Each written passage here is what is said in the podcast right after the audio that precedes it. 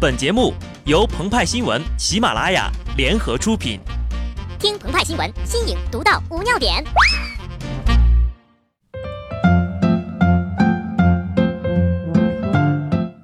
本文章转自澎湃新闻《澎湃联播，听众朋友们，大家好，我是机智的小布。小时候，外婆经常会出现在儿时的歌曲当中，有朋友就发现了，为什么歌词唱的都是外婆而非奶奶呢？鹏鹏和派派觉得，主要可能是因为你奶奶的澎湖湾，他奶奶的桥，这些说法并不是很优雅动听，所以大多都用外婆。直到我们看到了一条新闻，别人不敢说啊，至少这条新闻中的孩子肯定是不想见到奶奶的。江苏南通老太张爱芬非常的重男轻女，因为儿媳妇第一胎生下了孙女儿。遂鼓动其生二胎，一心盼着孙子呀。可二胎也是孙女儿，愤怒之下呀，这名奶奶竟然将出生仅四天的女婴用脚踩死了。案发之后，张爱芬的丈夫、儿子、儿媳以及亲家都对她的行为表示了谅解，邻里多人向法院联名请求对她从宽处罚，最终。法院以故意杀人罪判处被告人张爱芬有期徒刑十年。这位奶奶如果活在美剧《行尸走肉》的世界里，要么是瑞克那样的主角，要么是尼根那样的大反派。首先，他心狠手辣，擅长爆头。张爱芬用脚在女婴的头部及身上踩踏，将其杀害。所以呢，当他面对弱点就是头的行尸，更不在话下了。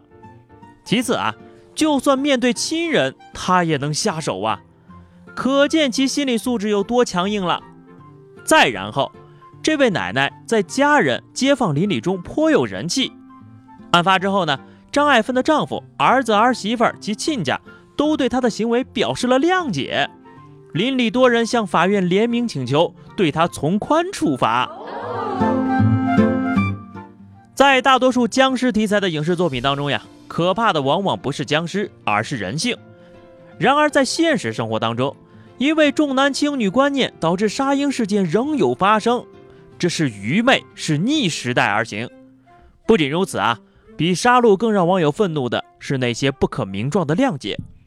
当然了，外人没有权利去阻止他人的谅解，十年徒刑也是有法律依据的。我们只是担心呐，如此家庭中的大女儿。此时此刻，他是一种什么心情？大难不死，失去妹妹的他又会拥有怎样的童年呢？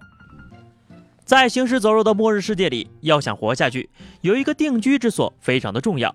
在野外很难长久生存，奶奶张爱芬就以一种统治者的姿态，告诉你们谁可以拥有房子，谁不能。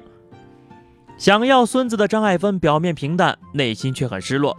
当小夫妻再次催促买房的事实，张爱芬变卦了，冷淡的表示：“反正养的是两个女孩，没必要再买房了。”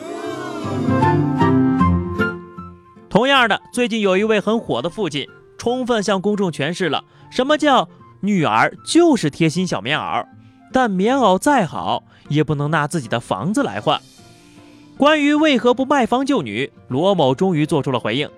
简单归纳一下啊。一套房子是给儿子的，一套房子是现在老婆名下的，还有一套呀是将来养老用的。在他的房子里可以没有棉袄，但不能没有暖气。在电视剧《欢乐颂》中，编剧就写出了这样的剧情，观众们看了呀是一度的咬牙切齿，纷纷为蒋欣饰演的樊胜美抱不平，抨击这种男女不公的现象。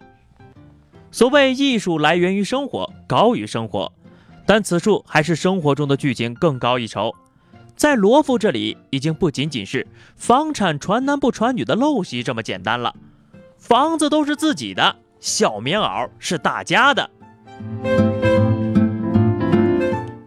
生而为人，我很抱歉。每当看到这些新闻呀，鹏鹏和派派总会想到这样一句话，尤其是那个刚刚来到世界才四天的女孩。被同样身为女性的奶奶因为女性这个理由而毁灭了。在当代社会，生男生女都一样的认知早已深入人心。然而，在现实中的某些角落，仍然上演着比行尸走肉还要残酷的故事。尽管如此，总还是会有救世主一样的存在。十三年前，杭州的丁凤朝和妻子务农为生，把一间平房租给了一对夫妻。后来呢，租客夫妻分别消失，抛下了两个女孩。当时丁凤朝已经有了一个儿子，家庭也不宽裕，但他仍然坚持抚养两个非亲非故的女孩，一养就是十三年。他说：“孩子在我这里，至少能吃饱穿暖。”下一秒。又会有一个小天使降临，但如果有人因为你生儿为女在抱怨，那么终有一天他会因为自己的愚昧而感到抱歉。好的，以上就是本期节目的全部内容。更多新鲜资讯，欢迎关注微信公众号“鹏鹏和派派”。下期节目我们再见，拜拜。